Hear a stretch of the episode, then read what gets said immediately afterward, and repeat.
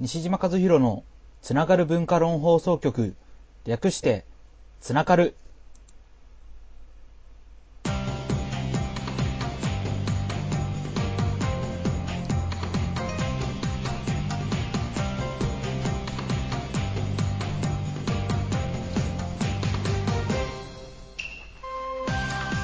つながる西島和弘のつながる文化論放送局は社会に広がる多種多様な文化を書籍や作品のレビューなどから考えていく番組です。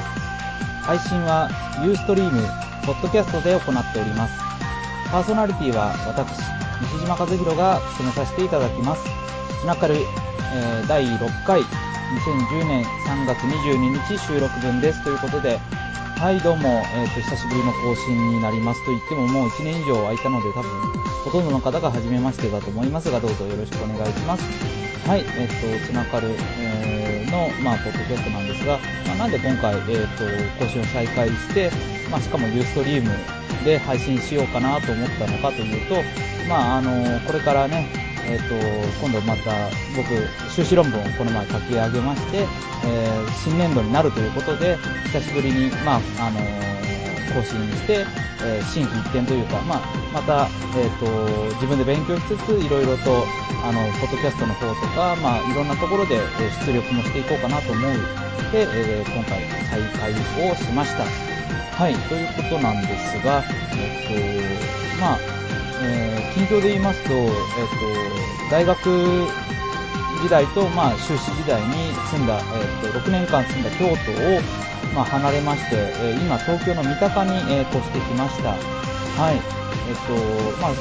実は立命館にまだ席はあって、これから博士課程も立命館なんですけども、えっと、まあ、東京の三鷹で、えっと、これから、えー、暮らすことになったというのは、まあ、ちょっと個人的なあの、ちょっと結婚したということも、まああるんですけども、あの、それ以外にも、まああの、東京で結構研究会とか、あるいは東京拠点にして、まあフィールドワークを、まあしていくという、まあ、研究上の都合みたいなのも、え、ー、と、結構、使い勝手がいいところもあって、えー、今回、えー、としてきました。はい。で、えっと、今住んでる三鷹なんですけども、えー、実は前にちょっとゆらゆかりがありまして、えっと、高校時代に、え、三鷹の、明星学園という、えっ、と、まあ、先輩には例えば中村志郎とか、岩下志麻とか、あと加賀まりこも確かそうだったと思うんです。まあ結構あの、自由な校風で、えー、芸能人の人とかも結構よくいっぱい行ってる、あのー、ところがあるんですが、えー、まあそこで、え3年間過ごして、え現代問題っていう、えっ、と、ポッドキャストまあ今また、えっ、と、配信 しばらくやってませんけど、えそれ一緒にやってるマリンさんという、もう何年来になるのかな？もうそろそろ10年ぐらい付き合いがある、えー、人ともまあ知り合いまして、えっ、と、まあそ、そこの、明星の高校時代の、え、友人なんですね。で、えっ、と、まあ、今回ちょっと結婚した相手も、まあ、そこで知り合ったというので、明星で知り合ったというので、えー、結構まあ、いろいろと、えー、楽しいというか、あのー、面白い出会いが、えー、たくさんあったところです。はい。で、えっ、と、三鷹や吉祥寺といったところは、まあ、中央線になりますね。はい。えっ、と、中央線になるんですが、あの非常にやっぱりいい街というか、かなり、まあ、楽しい街でして、えー、小さいお店がたくさんあります。はい。えっと、で、えっと、うちの近所にも非常に美味しい食べ物屋さんが多くて、この前行ったのは、あのー、もつ刺しを出すお店で結構いろんな部位、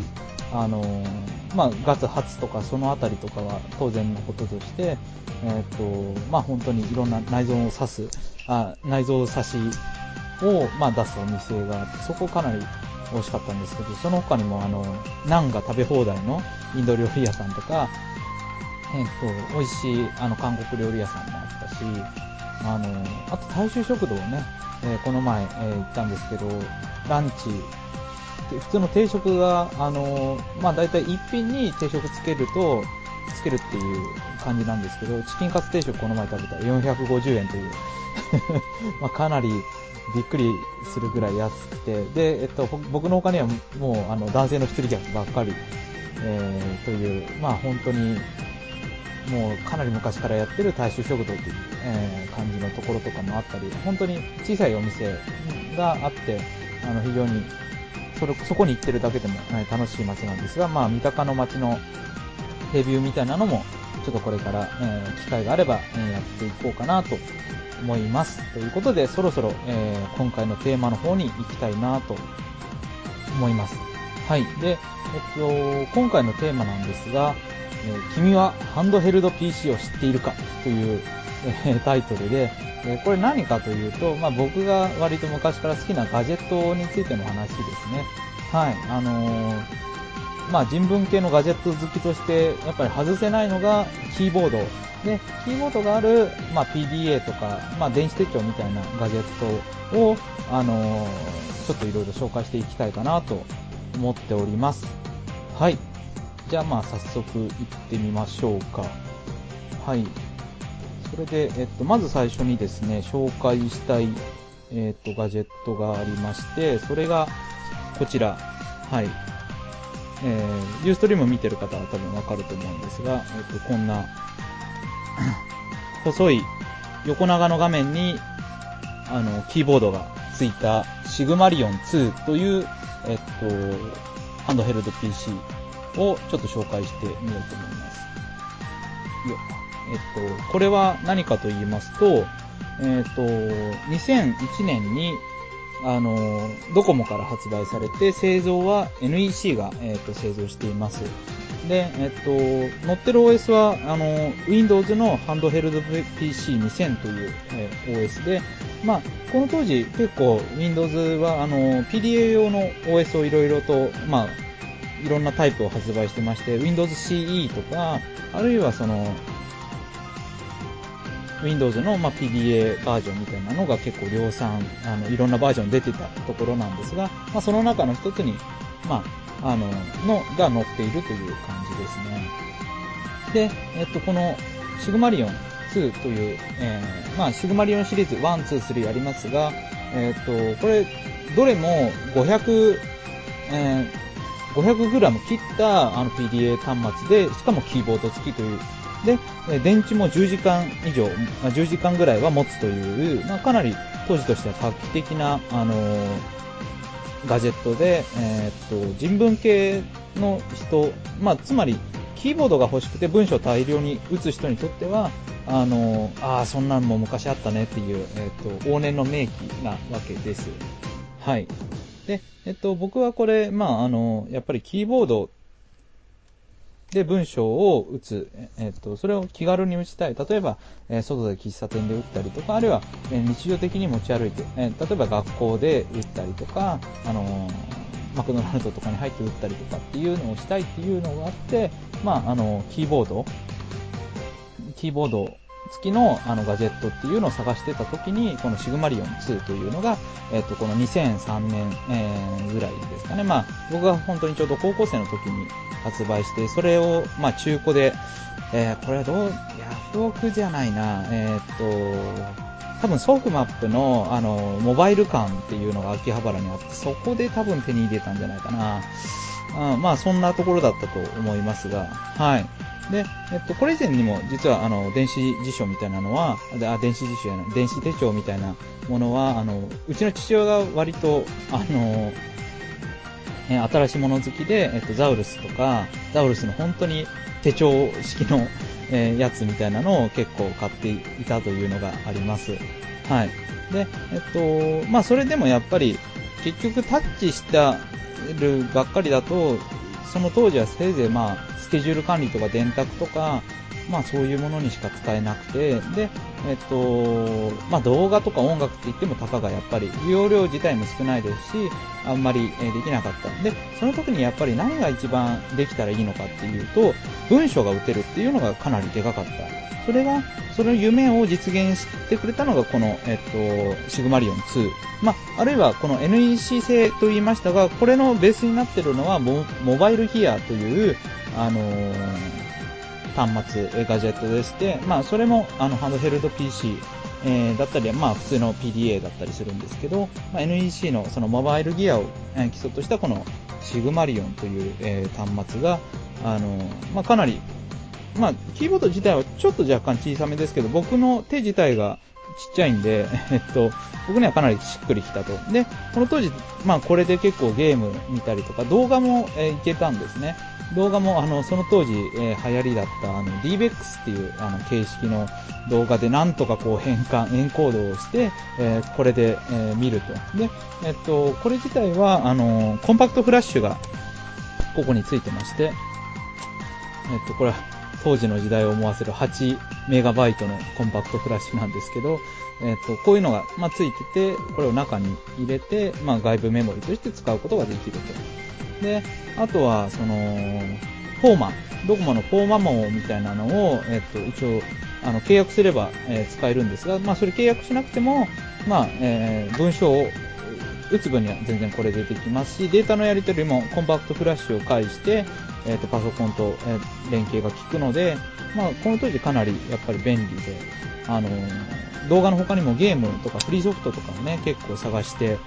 人によってはあの、エミュレーターとかを使って、あの、スーパーファミコン、まあちょっと違法なんですけど、そういうのを楽しんでたような人も、まあネット上では、あの、いたようでしたということで、えー、まあ本当にいろんな、あの、可能性があった、あの、シグマリオンなんですが、やっぱりね、あの、ちょっとネックだったのは、まあその当時、あの、ガジェット、まあこういうガジェット持ってなんかやってると、ちょっと、あの、高校生の僕にはちょっとあの、視線がね、厳しいというかなんか、な、なんだ、何を使ってるんだろうなっていう周りの視線。まあそれが、あの、いいという人もいるのかもしれませんけど、まあ、ちょっとまあ、変なデバイスではあったでもこれ、本当に、あの、デザインもね、あの、スーツケースとかデザインしているゼロハリバートン、えー、という会社が、あの、ここのデザインを受け負っているので、えっ、と、なかなか、で、しかもあの、結構頑丈にできているので、えっ、と、かなり使い勝手というか、あの、このガジェット特有の手持ち感というか、ず、あの、っていうのはかなり好きな部類に入るんですが、なかなか日常的に使うようにはならなかったという。まあ、でも結構やっぱりこういう、あのまあ、それとあと、あれですね、そのハンドヘルド PC2000 とかその Windows CE という、えっ、と、OS に対応するようなフリーソフトや、あるいはそのソフト、ちゃんとしたソフトみたいなものがなかなかやっぱり、あのー、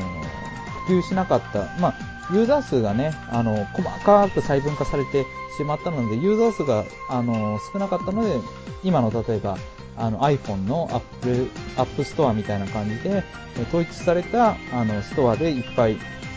ソフトが配信されているっていうのじゃなかったので、なかなか、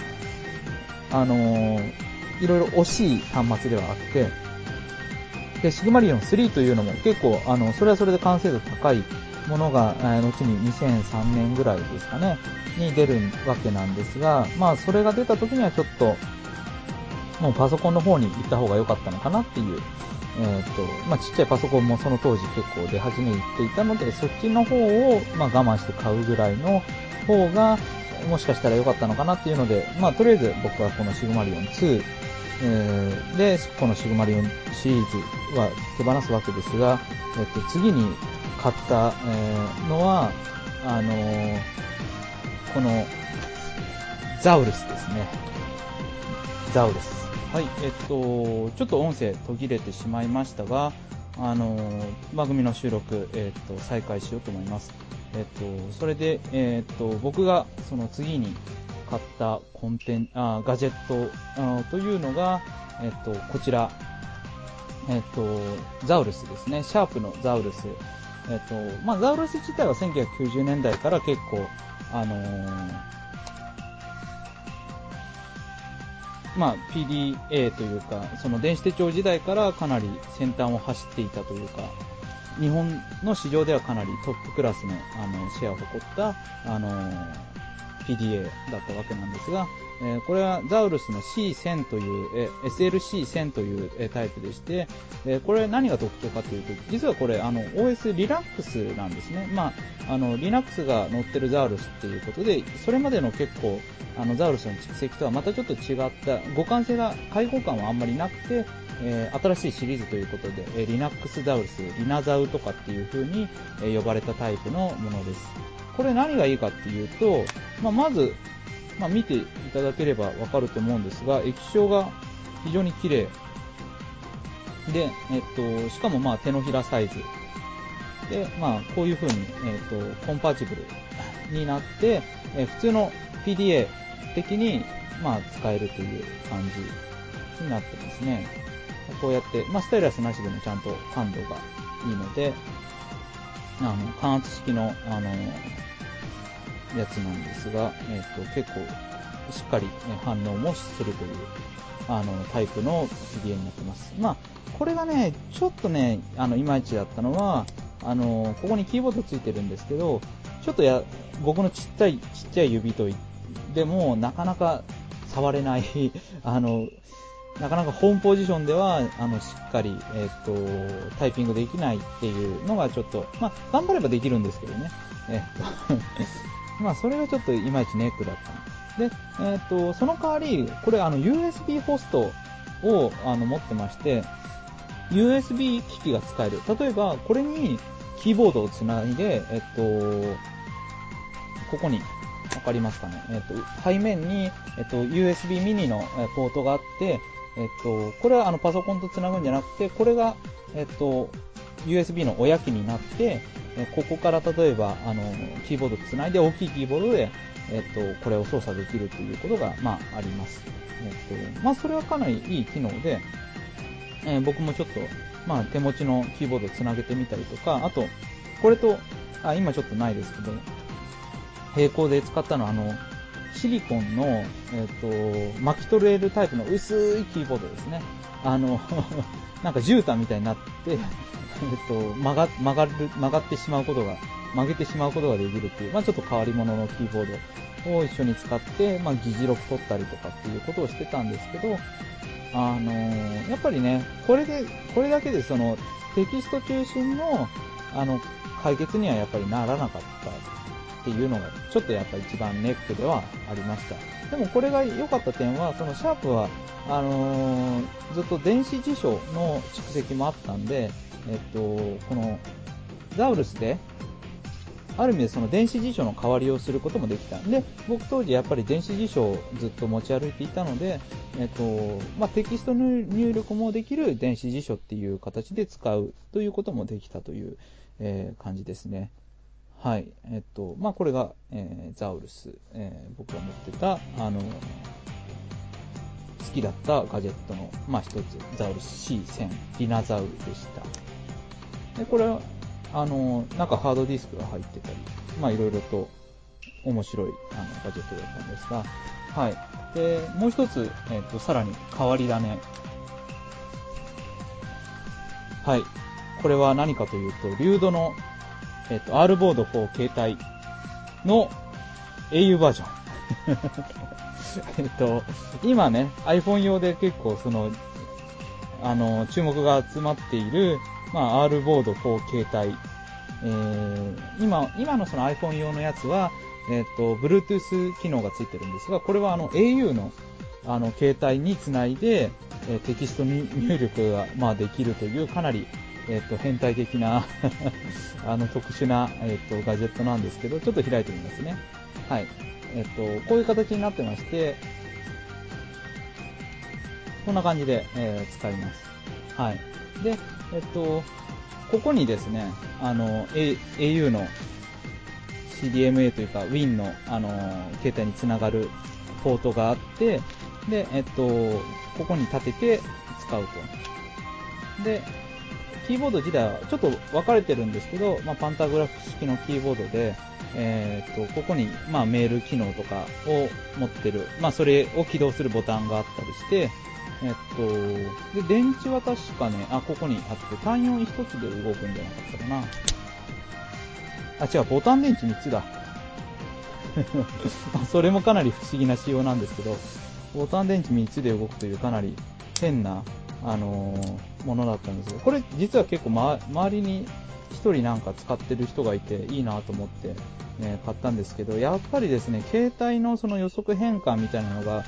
キーボードを使うようにはなかなかできてないんですね。で、えっと、打てるのは打てるんですけど、やっぱりちょっと変換機能がネックだったっていうのと、あと、ラグも結構気に、あの、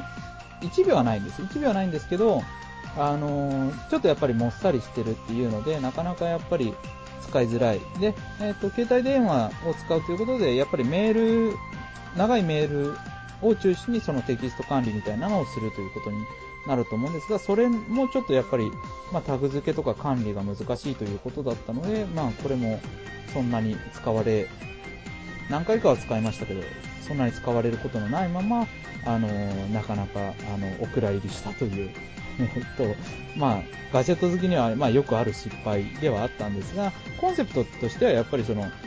普段持っている携帯っていうデバイスをそのテキスト入力のために使えるようにするっていうので非常にいい、あの、コンセプトのデバイスだったかなと、ガジェットだったかなと思います。はい。これ発売2003年ぐらいで結構昔からやってるんですね。はい。でですね、これの、えっ、ー、と、R ボード4携帯、流動の R ボード4携帯の iPhone 版というのを今、実は使ってまして、これはあの、こんな入れ物に入って、これあの、付属の入れ物なんですけど、えっ、ー、と、それは、あこんな、こんな感じになっております。そこから、こうですね。これはもう、あの、さっきの、えっ、と、こちらの au の R ボード携帯の時みたいに、直接機器をつなぐ、あの、コンセントというか、プラグがあるんじゃなくて、えー、Bluetooth で、えー、つなぎます。一回、あの、セッティングすればもう勝手に、あの、同期してくれるんで、えっと、ポンと押せばすぐ、あの、立ち上がるっていうので、かなり便利ですね。で、えっと、Bluetooth で繋いでるっていうこともあって、えー、かなり、あの、ラグがない、あの、Bluetooth のキーボード普通にパソコン用のも売ってますし、まあ、かなり完成度が高い、えー、ものになってます。で、えー、と、いいのは、あの、これ、Apple 用の、Apple 用の R ボードこう携帯の Bluetooth 版なんですけど、えっと、このコマンドボタン、CMD ボタンっていうのを押しながら、えっと、すべて選択や、あの、あるいはその日本語入力から英語への切り替えみたいなのも全部できるというので、えかなりいいですね。で、えっと、この中にさらに、えっと、iPhone を立てる用の、ま iPhone だけじゃなくて普通の Android 端末とかも対応してるんですが、あの、こういう iPhone 立てがついてまして、えー、これで角度とかも微妙に調整しながら使うことができるというので、まあ、かなりお買い得というか、これちょっと貧弱そうなのが、これから壊れないかなっていうので、ちょっと不安ではあるんですけど、まあこういうのもついてて、ケースもついてて、えー、できるというのでかなりいいかなと思います。あの、今、エヴァノートとかと連携して、これ使って、あの、アイデアとか、フィールドノートとか、あるいはもう、日常的に研究会とか講義の、あの、メモに使ってもいいかな、全然いいかなと思っております。はい。今の最前線はこの、えっ、ー、と、僕の流行りの最前線は、あの、この、えっ、ー、と、R ボード4携帯の、あ、えっ、ー、と、リュードの R ボード4携帯の、えー、Bluetooth バージョンになってますね。これ一時期、あの、品薄になったり、え、した、あの、もので、今は多分8000円ぐらいで Amazon で売ってるかな。はい。よければ、まあ、チェックしてみてください。はい。まあ、あの、いろいろデバイスを紹介してきましたが、やっぱりそのテキストを、あのー、いかに打てるかっていうのが、やっぱ人文系のガジェット好きとしては、かなり気になるところで、えっと、まあ、例えば、えっと、iPhone の場合は、iPhone とかその携帯を使った場合は、携帯電話をそのテキストメモに、えー、やろうとか、あそういうその、今まで自分が持ってたガジェットにプラステキスト入力を、まあ、やるのか、それとも、えっ、と、電子辞書っていうのにプラス、あの、テキストメモの、あの、テキスト入力の、機能を足すっていう、えイメージのその PDA にするのか。っていうので結構葛藤があったわけなんですけど、まあ、あのー、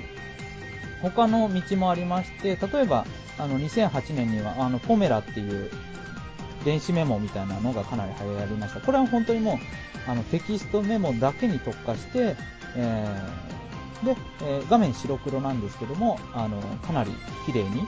えー、綺麗、綺麗にというか、ガジェットとしては、あの、かなり完成度が高い。だから、えー、普段使いができてノートの代わりになって、で、しかもその、時間がもう何十時間も持つっていう、まあかなり単機能に絞ったガジェットだったわけなんですが、まあそれもいいなとか思いながら、でも、やっぱりその、電子辞書とか同じようなその形のガジェット何個もこう持ち歩くっていうのはなかなかスマートじゃないということで、えー、ちょっと、まあどうかなと思って、まあ敬遠し僕は見送ったりしたんですけど、例えば他にもあの、ザウルスのあの後継のシャープの端末でネットウォーカーっていうのがまあ一時期出て、これもあのえっ、ー、と、まあ PDA 的な要素を持ったあのモバイル端末で、えー、これは電子辞書機能もあったんじゃないかな。まあ、そういう、そういう形の道もあったと。で、えー、一時期僕が、えっ、と、まあ今でも使ってるんですけど、え、っと、よく使ってたあのものに、じゃあもう全部パソコン一緒のこと持ち歩いたらいいんじゃないのかっていうので、えっと、これ、工人社 SC という、えっと、まあ、工人社っていう横浜のメーカーっていうんですが、まあ、あの実質、まあ、台湾で作ったものをあの輸入して、えー、自社ブランドで販売しているメーカーなんですが、それの工人社 SC というこれパソコンなんですけど、このサイズ、えー、まあ、700g ぐらいですかね。えっ、ー、と、それで、え、タッチパッド付きです。これ、あの、タッチすると普通に、えっ、と、タッチパッドで動くんですが、これ、XP が載ってます。で、えっ、と、普通のネットブックぐらいの、まあ、性能。まあ、それなんであまり速くはないんですけど、なんとこれ、コンパーチブルで、えっと、こういう形で、まあ、なんだろう、iPad っぽく使えなくはない。うん。えっ、ー、と、これ自体は2007年ぐらいに出たんじゃなかったかな。で、それでずっと僕、あの、これ使ってて、で、キーボードもちっちゃいですけど、普通に打てるんで、だから、えー、僕の考え方としては、これ、あの、パソコンと、えっ、ー、と、電子辞書機能と、えー、まあ、そのテキスト入力っていうのを全部、あの、この中に入れた、あっていう、まあ、ガジェットだったんですけど、これは、まあ何が一番ネックだったかっていうと、やっぱりバッテリーになります。パソコンの場合、やっぱりそのバッテリーはもちろんあまり良くないと。で、えっと、このバッテリー、標準のバッテリーは大体2時間ぐらい使ったらもう、えー、2時間持たないかな。あのーまあ大体それぐらいで終わってしまうんですが、あの、バッテリー LL っていうのをこれ、はみ出すバッテリーを買って、えそれ使うとまあ、え3、4時間はちゃんと実動で、え持つ端末になるので、えっと、まあそれだとちょっと重くなっちゃうんですけど、まあそういう感じで使いました。で、これ結構良かったのはその PDF を読んで、まあ今スキャンでバーって自炊してやってるんですが、それを読んでこれに表示してこうやって線を引いて、行くことができるっていうのがかなり良かったです。はい、という感じで、あのー、いろいろや、あの、いろんなこのガジェット付きの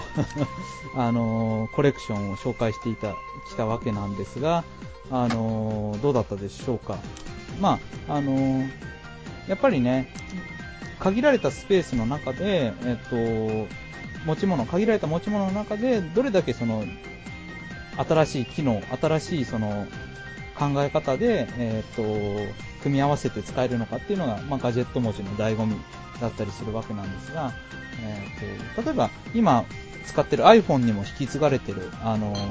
のは、やっぱり電子辞書っていうのがかなり便利で、えっ、と、この、シグマリオン時代から使ってた電子辞書、広辞苑とか、まあそういうのが EP ウィングっていう形式の結構汎用性がある、あの辞書で、この EB ポケットフリーっていう、えー、アプリの中に、まあ、広辞苑とか、あのその当時使ってた辞書が今でも iPhone の中に入っていて、えっと、それで、えー、検索もできるし、えコピーペーストでメモもにもなるしという感じで、えっと、それは本当に今までずっとガジェットを使ってきて、まあ、受け継がれていた、その辞書機能っていうので、まあ、僕の中では結構これを、あの、使ってると結構感慨深いっていうのもあるんですけど、はい。あの、こういう感じで、まあ、いろんなガジェットの変遷という、えー、のがあって、多分まあ、これからもね、iPhone 以外にも、多分いろんな、多分、まあ、タブレット端末、これが多分欲しくなって、先日も iPad 2が、まあ、発表されましたが、えっ、と、どこかで、えっ、と、タブレット端末にもちょっと手を出していきたいかなと思っている、え次第です。ということで、え今回本当に、え僕が好きなガジェット、えまあ、引っ越しでね、引っ越したっていうことで、あの、昔の忘却の彼方に あったそのこういうガジェットが、あの出てきたんで、せっかくの機会なんで映像付きであの配信しようかなと思った次第でございます。はい。というわけで、え、エンディングの方に行こうかなと思います。はい、えっ、ー、と、つながる、西島和弘のつがる、つながる文化論研究室では、えー、皆様からの、えー、メールをお待ちしております。感想や意見などございましたら、ぜひ、えご投稿ください。メールは、えっ、と、つながるのホームページのメールフォームから、えお問い合わせください。よろしくお願いします。ということで、えっ、と、